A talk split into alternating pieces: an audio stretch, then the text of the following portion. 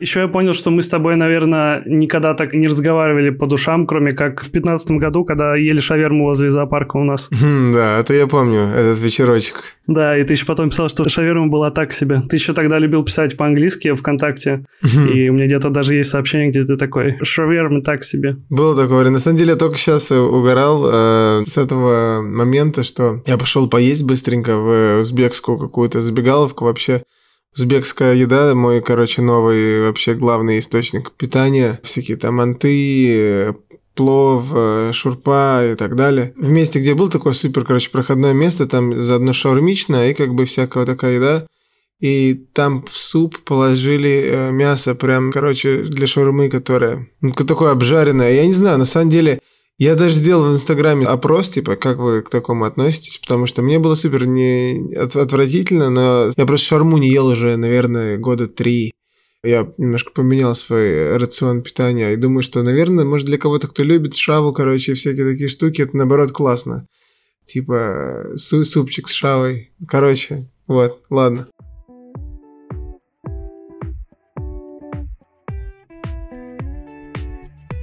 Привет, меня зовут Макс Сергеев, и это подкаст «Весьма наслышаны». Подкаст о тех, кто любит музыку. В каждом выпуске я общаюсь с приглашенными гостями, музыкантами, блогерами, промоутерами и другими деятелями. Узнаю об их музыкальных предпочтениях и раскрываю гостей с новых сторон. Также в каждом выпуске гости делятся своими рекомендациями для слушателей, советуют несколько альбомов, которые им нравятся. Для всех тех, кто слушает этот подкаст в Apple Podcasts и других подкаст-платформах, где можно оставлять оценки и ставить отзывы, не стесняйтесь это делать после прослушивания. Это помогает продвигать подкаст, чтобы его услышало как можно больше человек. Итак, поехали.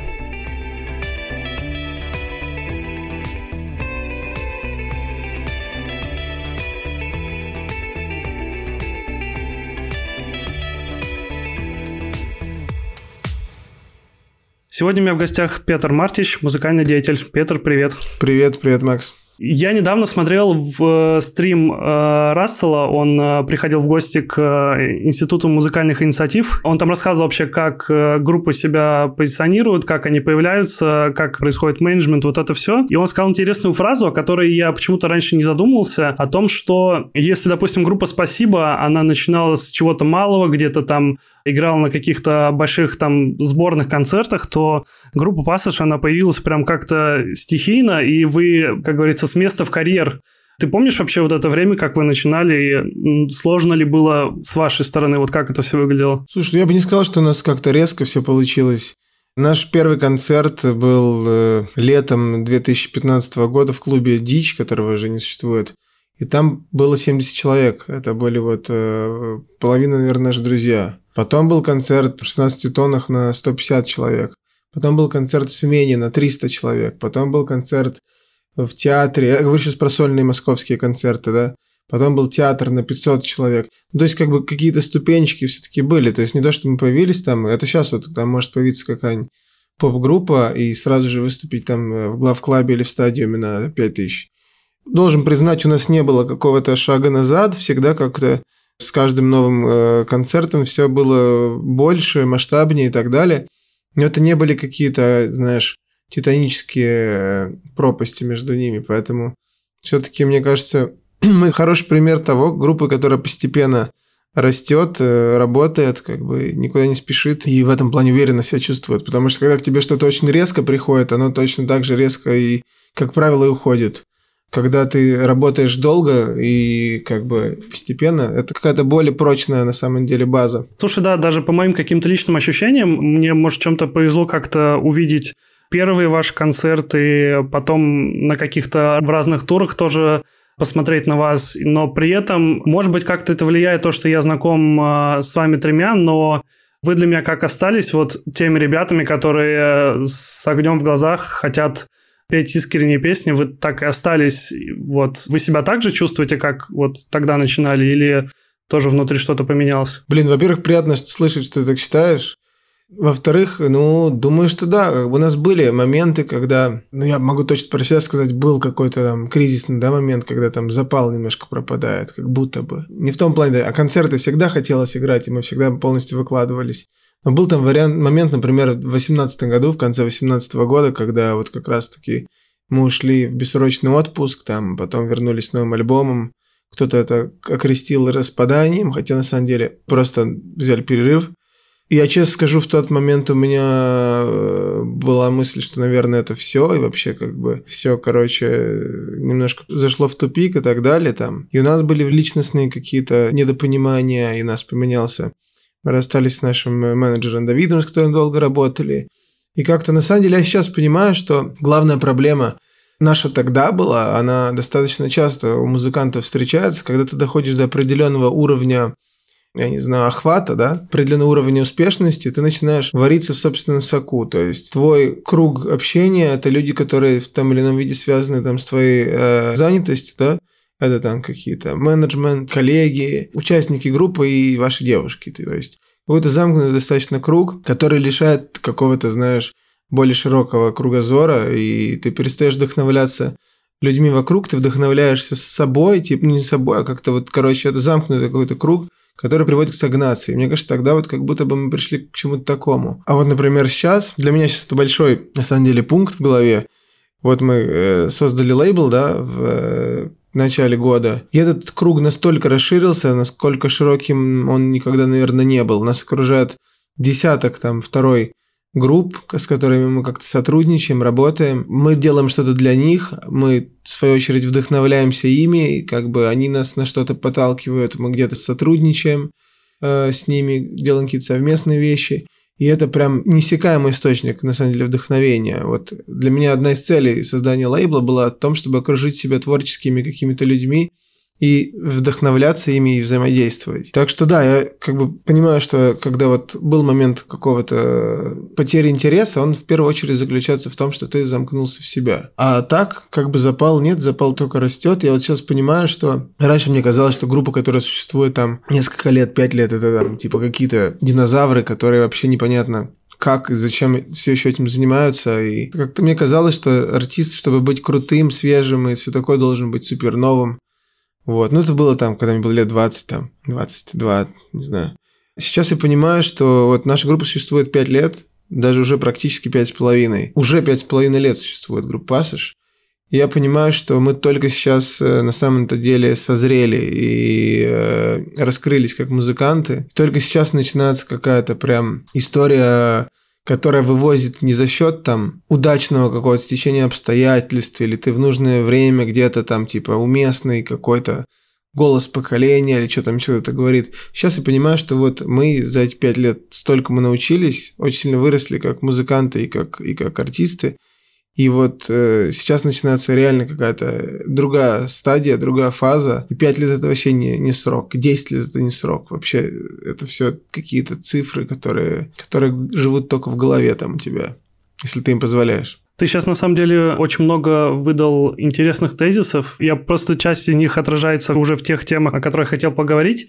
Я, да, прекрасно понимаю, что когда вы начинали играть и вы сделали группу, там первое время, скорее всего, среди тех, кто обратили внимание на группу, были там фанаты прыгай киски, и, наверное, многие как бы ждали чего-то похожего, и потом требовали какое-то время продолжения, возобновления проекта.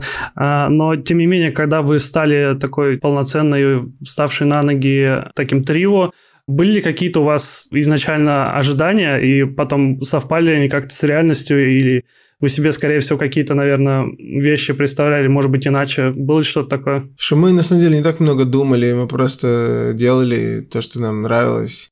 Мы ездили во все эти туры бесконечные, там, первые туры были в минус, там, за свои деньги, в ноль, в лучшем случае ездили там. У нас были туры по два, иногда даже три раза в год. Первый год, я помню, существование группы, у нас три, ну, это маленькие туры, как бы, но они все равно энергозатратные. У нас, по-моему, на сегодняшний день было 12 полноценных туров за 5 лет. И мы просто, как бы, это все очень стихийно происходило. Мы куда-то ездили, выступали, цеплялись за любую возможность. Наверное, то, что вот музыканты и должны делать поначалу, не... Ну, есть, конечно, разные там э, стратегии, да, кто-то там думает, что вот, надо все аккуратно выбирать, там, цепляться за нужные и правильные там идеологические имиджевые решения, еще что-то.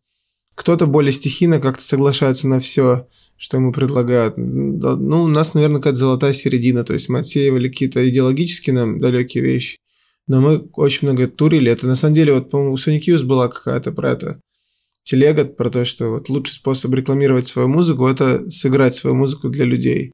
И они тоже, на самом деле, очень долго турили и выступали до того, как пришли какой-то там узнаваемости. Но это круто, мы просто лайв-группа в первую очередь, и поэтому лучший способ кому-то донести что-то – это прийти и сыграть для них песни. Тоже, да, интересный момент, потому что я вообще не помню, если честно, откуда я узнал о том, что будет концерт. Я даже не помню, мне кажется, у меня Артема Макарского. Артем, привет тебе, если послушаешь этот привет, подкаст. Артем. Мне кажется, у меня тогда его даже не было в друзьях, но я каким-то образом увидел встречу. Насколько я помню, вы тогда хотели играть вообще на квартире у Артема. Да, да, да. Смутно себе, конечно, представляю, как бы это все было, но тем не менее как-то нашлось помещение, каким-то образом было что-то около 100-150 человек, если я не ошибаюсь. Обычно ты привык к тому, что группа сначала очень долго там выкладывает какие-то синглы, потом делает EP, потом с каким-то более трудом рожает альбом, и только потом ты уже ждешь, когда она приедет в твой город, а вы как-то прям сразу поехали, и какое-то время даже казалось, что вы в каком-то бесконечном туре. Я прекрасно понимаю, что вам как группе, у вас, если я правильно понимаю, скорее всего, ну, я знаю только про Гришу, что у него там была какая-то работа, и вот это все, а у вас, если я правильно понимаю, с Кириллом не было, да, такой возможности работать? Во-первых, действительно, да, группа э, наша достаточно быстро начала активную там деятельность. Мы сразу же выпустили там какой сингл, потом альбом. Просто мы долго ждали, на самом деле, этого. Мы с Кириллом хотели заниматься гитарной музыкой со школы еще. Вот, и так получилось, что был запущен проект Прыгай Киска, который там нашумел там в интернете. В том числе и поэтому для нас было очень желание таким срочным его прикрыть и начать делать что-то другое, что мы действительно уже несколько лет высиживаем. Вот, и мы сразу же пошли записываться, записали, ну, записали альбом с Гришей. Гриша был первый человек, с которым мы пошли джемить. У нас было несколько идей кто мог бы быть там барабанщиком, и он был первым же, и мы сразу же как бы поняли, что так и должно быть. Он тогда даже не работал, он учился в универе, все еще как бы доучивался там, и, по-моему, где-то подрабатывал периодически звукорежиссером. Мы же, в свою очередь, решили, что мы хотим заниматься только музыкой, поэтому у нас поначалу действительно было и больше каких-то обязанностей связано с этим, что мы ну, могли себе это позволить. Сразу же начали играть, да, потом со временем как-то это стало вот на троих все распределяться равно, равноценно, наверное. Сразу такой прыжок, это как раз ты просто уже упомянул про бессрочный отпуск. Я прекрасно, да, понял, о чем ты говоришь, что в какой-то момент, может быть, как-то это надоело, и, может быть, вам захотелось пересмотреть свои взгляды на то, что вы делаете, но я, если честно, для меня бессрочный отпуск э, остается самым, наверное, вашим изобретательным альбомом и по, по части аранжировок, и по части текстов.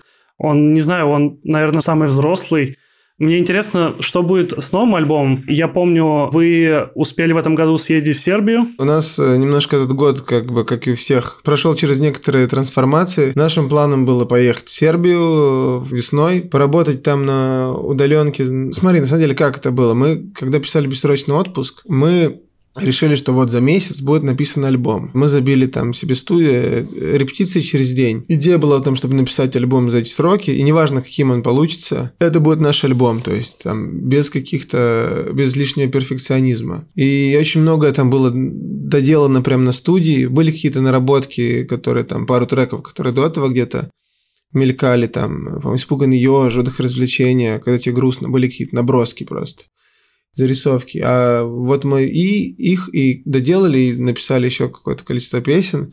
И так как все равно все было очень сыро, на студии много доделывалось, это как раз-таки, наверное, слышно, что там есть какие-то для нас более экспериментальные ходы. Этот нам понравился вектор, метод, и мы решили, что следующий альбом будет сделан еще более, более, так скажем, проектно. Мы уедем вообще в другую страну, где у нас не будет вообще никаких отвлечений. И э, будем работать вот над, только над альбомом каждый день. Мы поехали в Сербию, арендовали студию на каждый день, на месяц. И просто ходили туда как на работу, там, с 12 до 5 вечера. Потом началась пандемия, пришлось уехать чуть пораньше, потому что у меня нет русского гражданства, я бы просто не, не смог попасть обратно в страну. И мы написали там 8 треков, да, из 10, которые планировались. Все родилось полностью там на репетициях из джемов, то есть это самый такой импровизационный альбом, который когда-либо был. И это, на самом деле, мне сейчас кажется, что это могли бы быть две трилогии, потому что первые три альбома, они на самом деле очень, очень схожи, там много отсылок друг к дружке и в плане текстов, и в плане каких-то музыкальных ходов.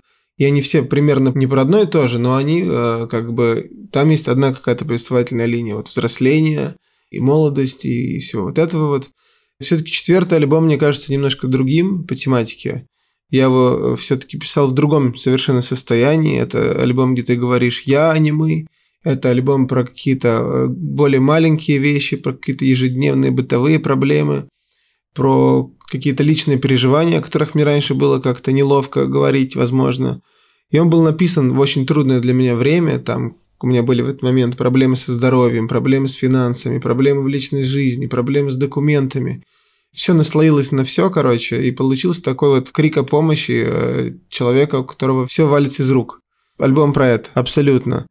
Пятый альбом, который был вот практически написан, был как бы прерван за счет карантина и всего, и это все отложилось немножко на потом в ожидании каких-то более благополучных времен. И так получилось случайно, что мы вот начали спонтанно делать альбом «Пасши Уволы». Вот, так получилось, что этот альбом очень спонтанно родился, этот проект, и мы переключили внимание на него, когда уж карантин закончился, и записали его в кратчайшие сроки. Вот он тоже родился там из 5-6 репетиций и нескольких совместных там сессий Кирилла и Лёши, записан за два месяца.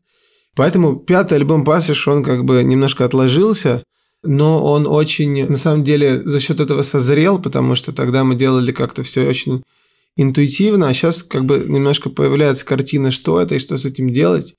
Я надеюсь, что мы его запишем в этом году, ближе к концу, и выпустим в начале следующего. И это супер, на самом деле, такая для нас экспериментальная история. Это, на самом деле, деконструкция какая-то гитарной музыки, деконструкция того, что мы делали, такой постпассаж, да, байпассаж.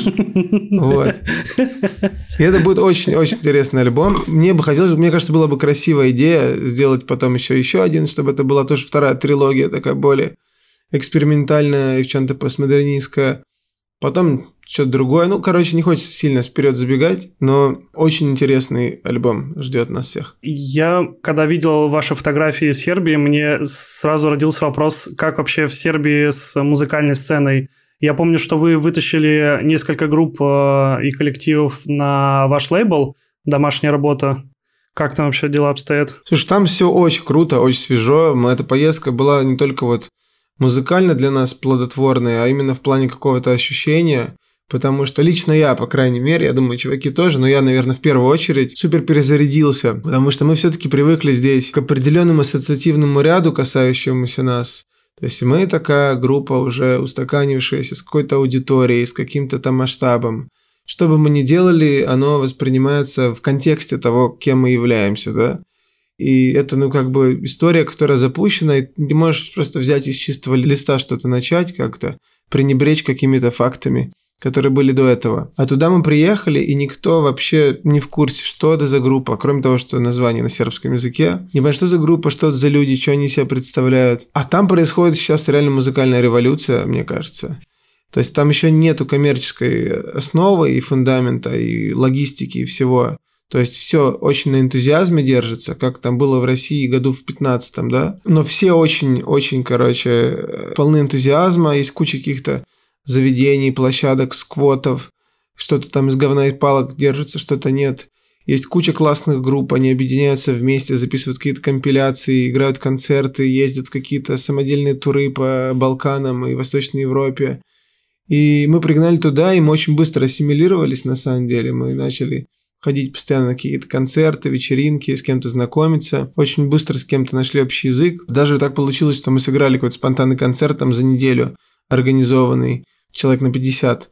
И получилось тоже очень круто. Мы почувствовали себя свежо, потому что ты как будто бы реально начинаешь все с нуля, да, но при этом мы уже знаем, да, как какие-то вещи, и мы гораздо собраннее как команда, гораздо музыкальнее, гораздо лучше как музыканты. Вот, и получилось очень круто. С многими мы подружились. На самом деле, у меня было ощущение, что я вообще хочу остаться там пожить на какое-то время или приехать потом пожить, потому что я почувствовал какой-то невероятный заряд энергии Но, опять же, карантин как бы все немножко усложнил. Я здесь, э, Сербия в Сербии. Вот, какие-то группы мы подписали, хотели подписать еще кого-то, не со всеми получилось там договориться, потому что там, опять же, индустрии как таковой нету, и не все понимают, как что работает. Для многих это странно, что есть какие-то вот такого типа предложения. Но я уверен, что мы продолжим как-то этот весь коннект импровить, как-то продлевать, что мы сделаем какую-то музыкальную там историю. В идеале хотелось бы здесь кого-то провести тоже что-то устроить. Культурный союз между Сербией и Россией должен быть интереснее и глубже, чем там, когда казаки приезжают выступать в Сербию, или когда в России там приезжают играть э, Кустурицу и Горана Бреговича. То есть это, это все однозначно имеет место быть, но как бы глубже этого как будто бы не заходит. То есть никакого андерграунда, андерграундного взаимообмена не существует. И вот это одна из каких-то долгосрочных целей, которые у меня вот есть. Слушай, а я, если правильно помню, по-моему, в прошлом году вам выпала возможность э, съездить в Великобританию. Там были какие-то для вас открытия или что-то, может быть, шло не так? Там было очень круто. Я, я же учился в Англии, и побывать там спустя пять лет практически, да еще и еще и с такой, как бы, в такой повестке. Было очень круто. Концерт был очень классный, был тоже маленький такой концерт на человек, может, я не знаю, 70 в маленьком баре. Все очень сильно кайфанули. Никаких предложений коммерческих мы не получили после этого. Хотя подошло какое-то, не знаю, количество каких-то фестивальных букеров, там, интересоваться, кто, что, чего. В итоге все куда-то исчезли. Но это, на самом деле, не страшно. Это был классный опыт культурный. И для меня это был очень, на самом деле, большой гештальт, потому что туда пришли всякие мои друзья, с которыми я учился в универе. Это как встреча выпускников, да, была? Ну да, и на самом деле очень важно для меня было, это забавная история. Была такая группа Bird Skulls. Я у тебя видел как-то, вы в апреле играли на каком-то онлайн-концерте, я не помню, что там за площадка была, но ты был в мерче этой группы. Да-да-да, я был в Bird Skulls мерче.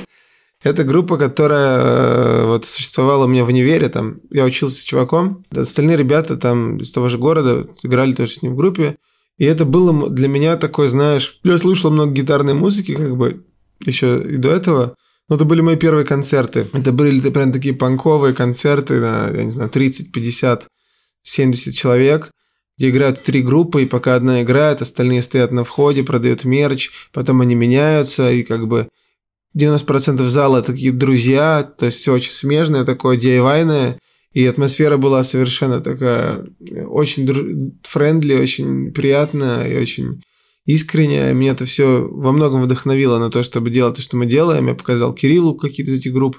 Он тоже дико прокачался, Гриш прокачался. И, в общем-то, первый альбом «Пассаж» вдохновлен вот этой вот какой-то всей Брайтон, это брайтонская сцена, лейбл Dogs Nights Production – группа Bloody Knees, Gner Wolves. Вот этот мой товарищ из группы Skulls как раз-таки, он вот, я ему кидал там какие-то наши ранние песни, вот. Мне было интересно его мнение, потому что он играл в очень крутой группе, которая меня вдохновила на то, чтобы заниматься всем этим.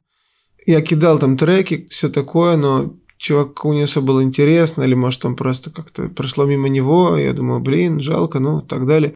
Но суть в том, что ребята никогда не вышли там, знаешь, за пределы каких-нибудь концертов на 50 человек, выпустили альбом и распались, потому что там и так такая, знаешь, перенасыщенная музыкальная и вообще культурная обстановка, куча всего, и все очень хорошо делают то, что они делают и поэтому трудно чего-то добиться. И они, как и многие другие, там перестали заниматься этим. Я позвал их на концерт, вот, они пришли, и потом подошли после концерта, сказали, блин, чувак, так круто, так классно, я не знал, что ты там играешь в такой классной группе, то все, я говорю, блин, я кидал тебе, ой, ну то все как бы... И для меня это была такая прям, на самом деле, ачивка, такой э, приятный какой-то, знаешь, закрытие какого-то гештальда, что вот там, типа, чуваки, которые там нас вдохновили, оценили наш музон, супер, можно двигаться дальше. Вернемся еще, мы как раз, да, хотели поговорить отдельно к э, фиту с э, Увулой. Я, если честно, я не являюсь поклонником группы, но я знаю, что ребята клевые.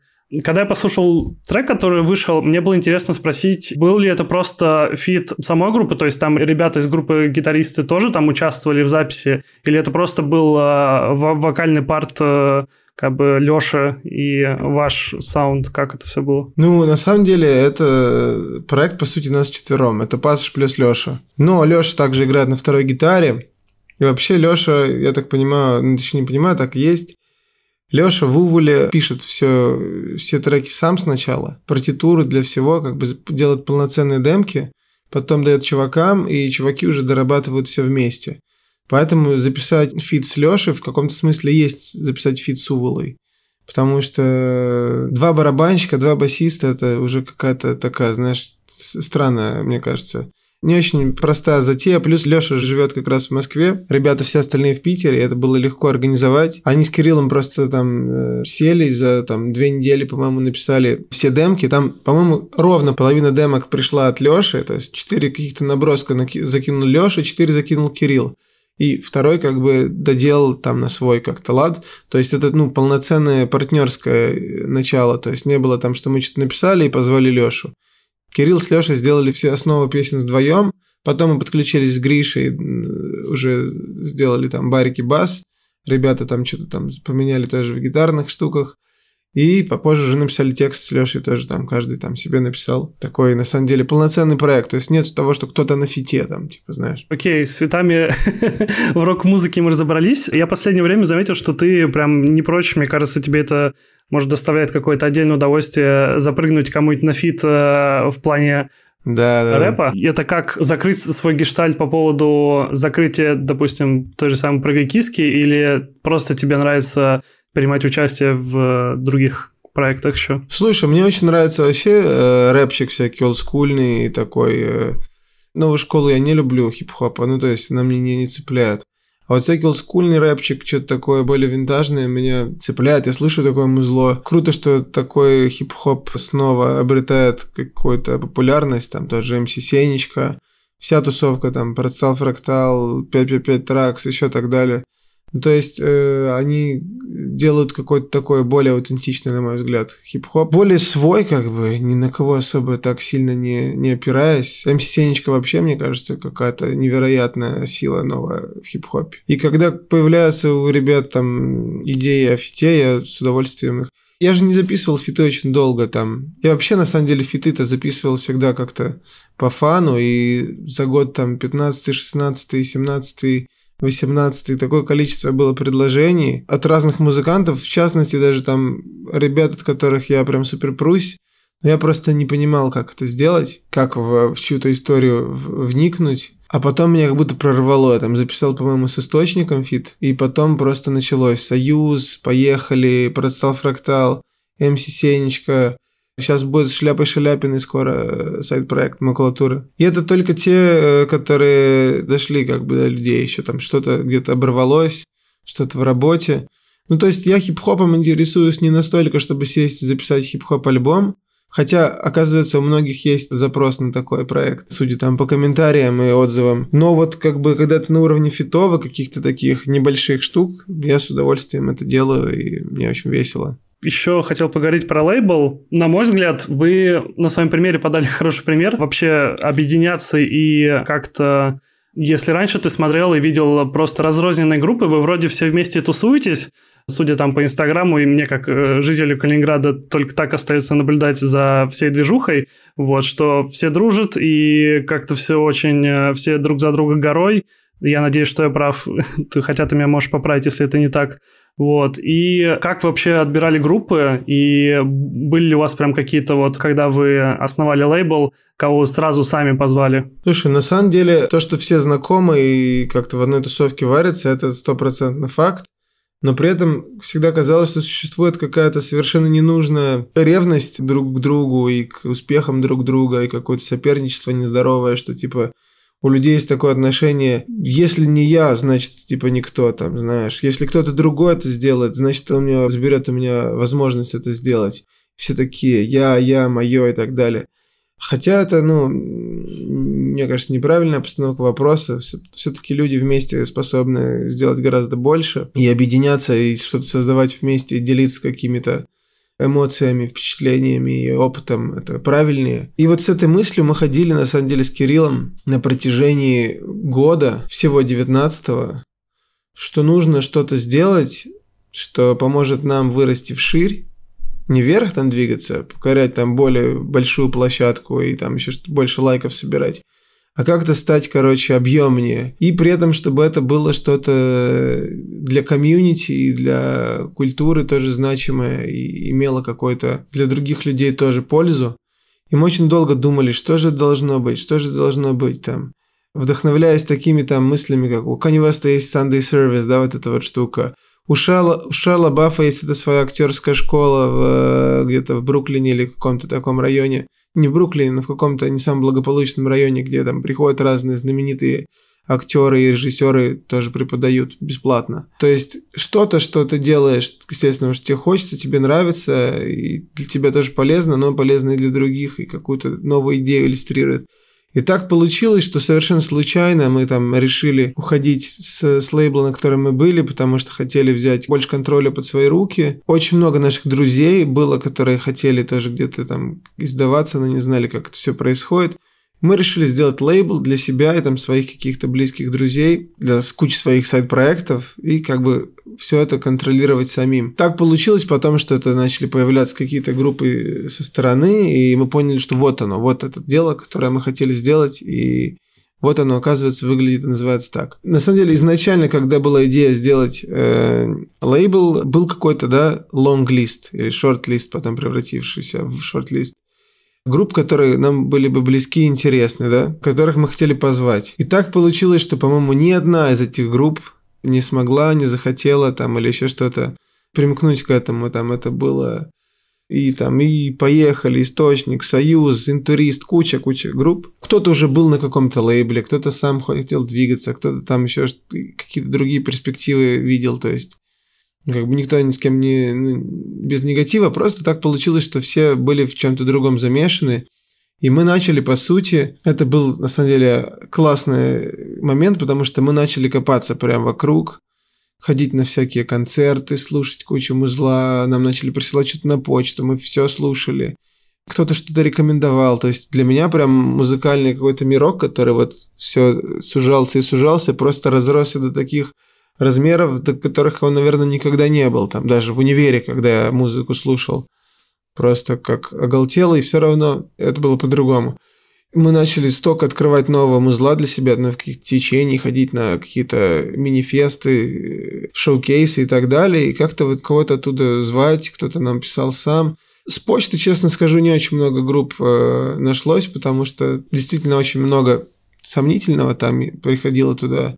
Плюс как-то мы не ставили себе, знаешь, такую задачу, что вот мы набираем артистов. Просто как бы все как-то само собой выстраивалось. Кто-то писал, вот мои друзья, там типа у них группа там, или вот наши там коллеги по городу тоже там занимаются. Ну, то есть как-то все по рекомендациям, по каким-то живым впечатлениям.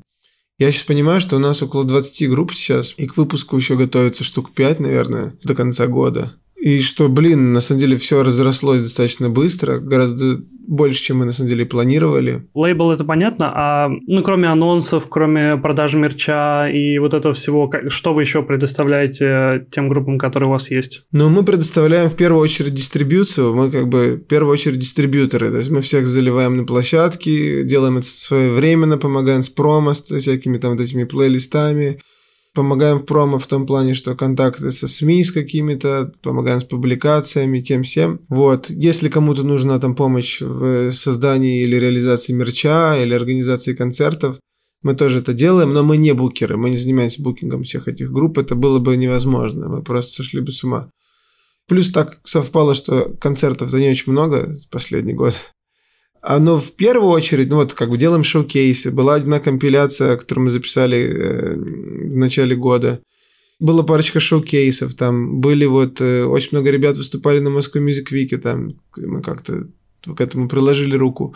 Должен был быть фест летний, где должна была быть отдельная сцена от домашней работы полностью. Ну, короче, вот какие-то такие всякие штуки. Я думаю, что в первую очередь это то, что вот мы хотели, и то, что сейчас начинает получаться, когда все разрослось. На самом деле, в первую очередь, это ассоциативный ряд. Это, конечно же, там мы делимся своими обретенными контактами, знаниями, там, э, логистика и так далее.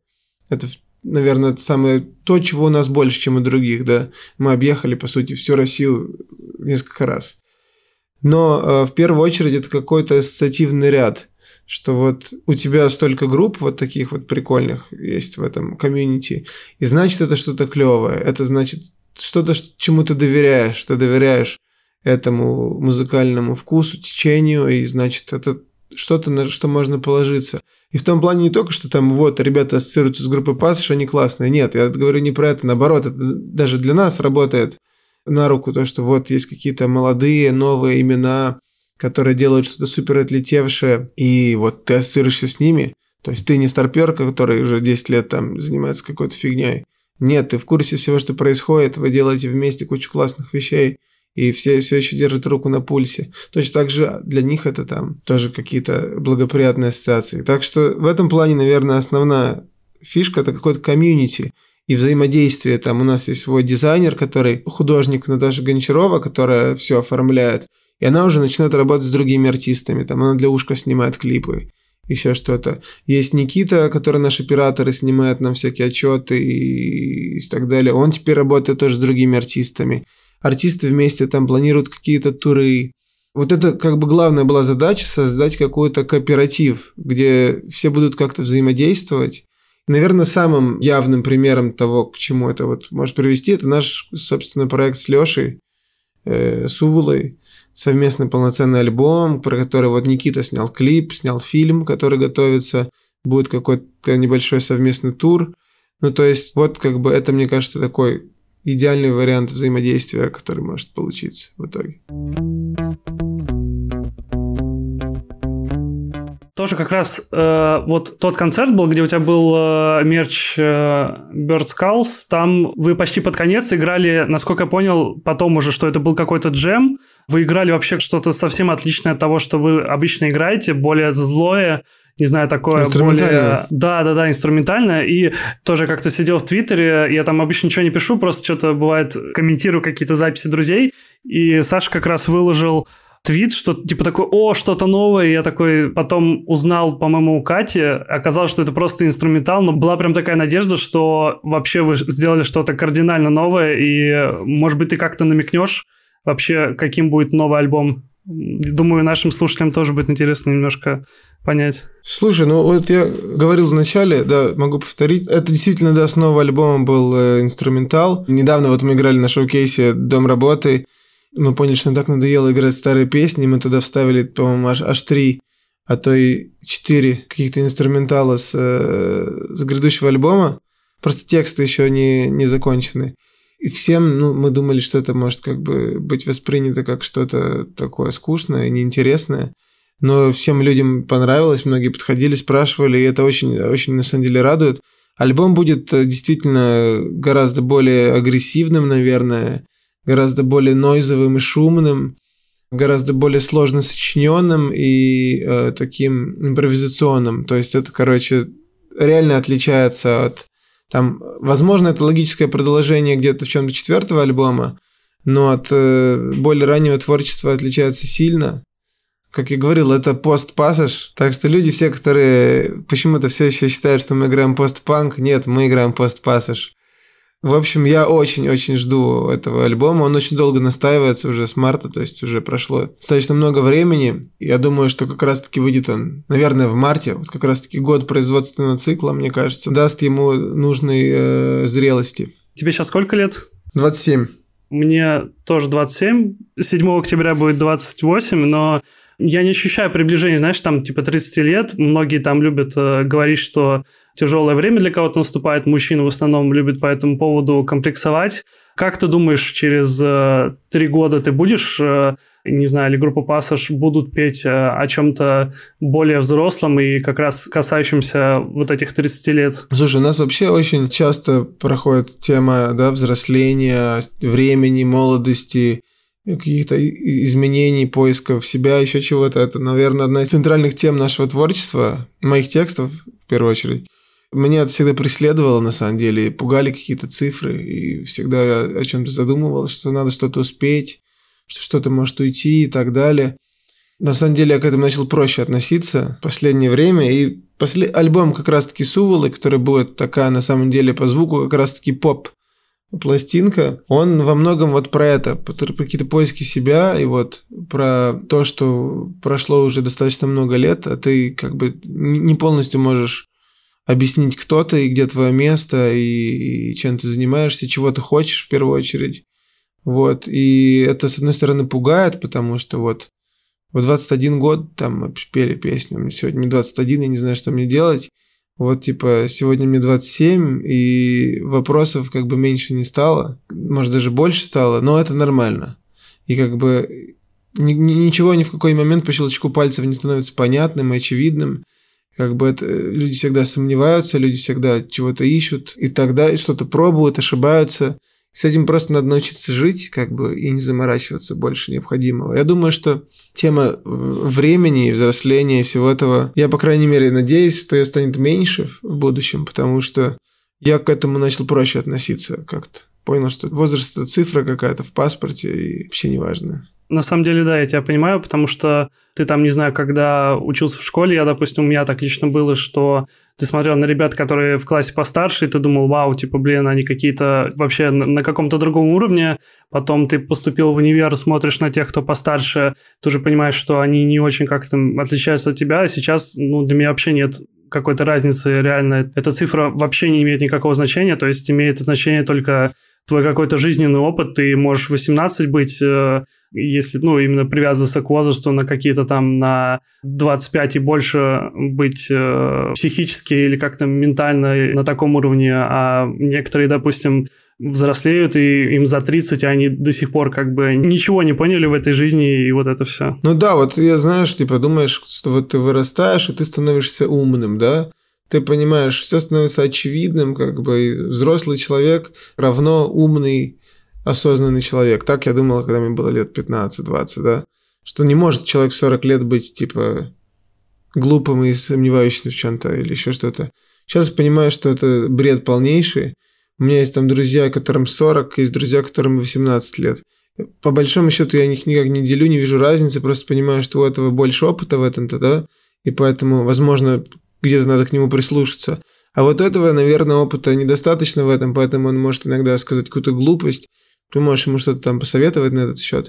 Но по большому счету это как бы ничего вообще не значит, и возраст – это цифра. Слушай, а я как-то э, следил за твоей рубрикой в Инстаграме, где ты отвечаешь обычно на вопросы, интересные бывают и не очень, и там тебя спросили, что тебя волнует, и ты ответил, что, если не ошибаюсь, в первую очередь мое психическое здоровье – это до сих пор актуально, или ты сейчас как-то спокойнее стал? Ну, это как раз сейчас актуально. Я об этом раньше не, не уделял этому должного времени, и, мне кажется, внимания и зря, потому что я как-то жил очень э, всегда на полную катушку, скажем так. Не задумывался о том, что человеческое психическое здоровье, оно тоже ресурс, который может исчерпаться, и что его надо как-то беречь. Вот, я не так давно начал ходить там э, сначала к психиатру, психологу, психотерапевту, какие-то вещи прорабатывать, задумываться о каких-то вещах, проговаривать что-то, над чем-то работать. И мне кажется, это вообще очень нужная и классная вещь,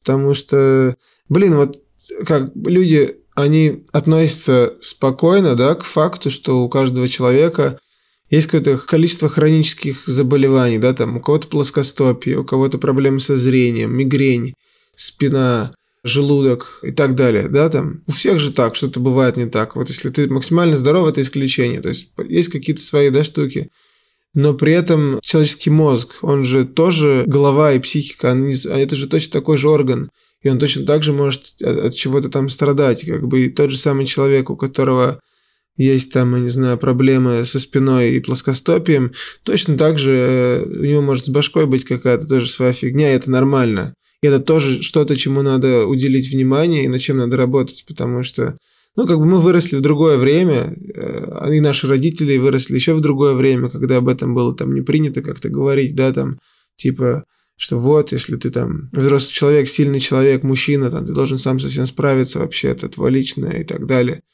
Но на самом деле это нормально разговаривать о каких-то вещах, признавать где-то там свою какую-то неуверенность или, или э, уязвимость и еще что-то, тем самым становиться лучше и сильнее. И... Так что это актуальная для меня тема. Я думаю, что она будет затронута вообще в будущих каких-то песнях.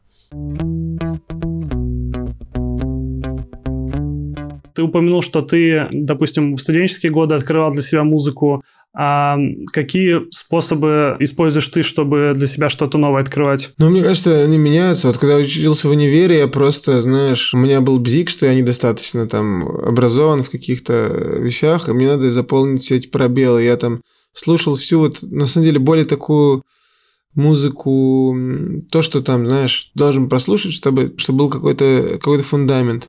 Там это были, я не знаю, слушал много Дорс, Туджес, Игги Попа, Дэвида Боуи, Боба Дилана, Пэтти Смит. Очень много такой семидесятнической музыки, вот сейчас понимаю, что Дальше там какие-то более тяжелые вещи. Вот, очень много смотрел кино. Тогда, ну, просто захлеб, на самом деле. Я был достаточно асоциален в какой-то момент. Я просто мог сидеть дома, смотреть по 2-3 фильма в день, типа, слушать по 2-3 альбома и там и особо никуда не выходить. Вот, но это говорим про время, когда там не было там рекомендаций, да, там iTunes, Spotify, еще чего-то там. Сейчас уже, наверное, сейчас приходится глубже копать, потому что все какие-то основные вещи ты там переслушал. Я тебя понимаю, потому что когда появился Spotify, я начал еще пользоваться задолго до, до того, как он пришел в Россию. Мне повезло там найти ребят с американским PayPal, и мы в итоге сделали семью на 6 человек – вот, ну, платили примерно столько же, сколько сейчас стоит подписка, хотя нет, на 20 рублей больше.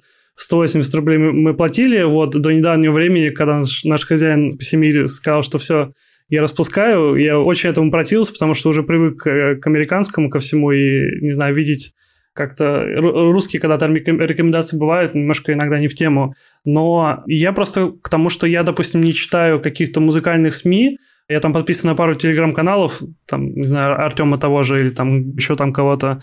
Вот. И я привык вот реально копать, то есть э, те же самые плейлисты или просто там включать радио по какому-нибудь треку. Еще у меня один из таких любимых способов, это касается как раз очень британской музыки. У них, ты знаешь, вот эти огромные фестивали, где там есть прям большие строчки, они, скажем, как бы чем ниже, тем меньше шрифт, и вот как раз интересно вот этот мелкий шрифт и искать где-нибудь в поисковиках и, и слушать. Вот, я прям, я очень люблю этот способ. И все время, когда там вижу какой-нибудь британский фестиваль, который проходит летом, в этом году там, по-моему, вообще ничего не было. Я вот только видел пару фотографий, где фестивали, где люди в таких квадратах стоят, огороженных там прыгают, слэмятся, и пытается имитировать посещение концертов в обычное время, вот, но как бы мне все время на таких афишах интересно было что-то находить. Может быть, такой способ и тебе будет интересен. Ну, часто было, что я изучал лайнапы каких-то мероприятий там и начинал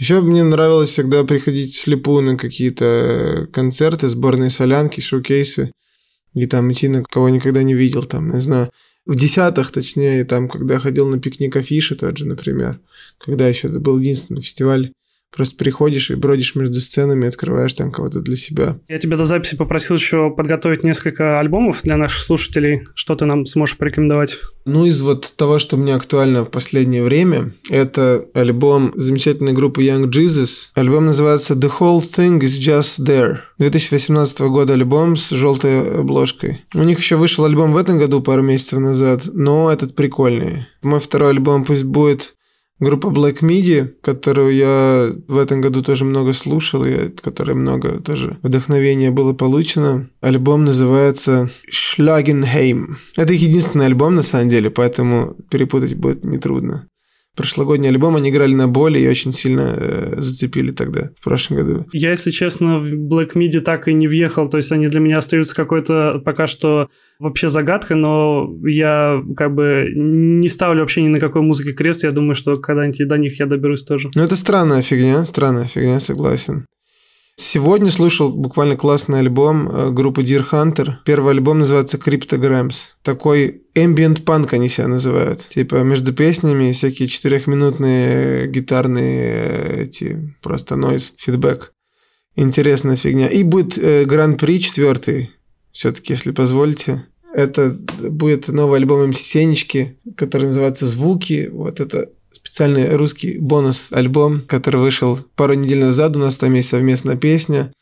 И вообще, как бы, он звучит супер свежо для русского хип-хопа и русской музыки, поэтому МС Сенечка вперед.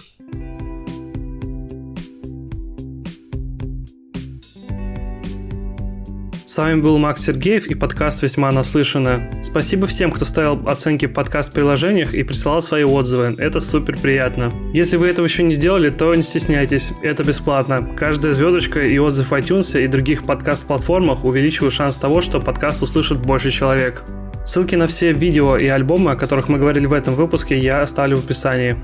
А также, чтобы быть в курсе всех новостей подкаста, подписывайтесь на мой телеграм-канал. Там я буду публиковать анонсы и ревью новых альбомов. Ссылка будет в описании. Дальше будет только интереснее. Услышимся.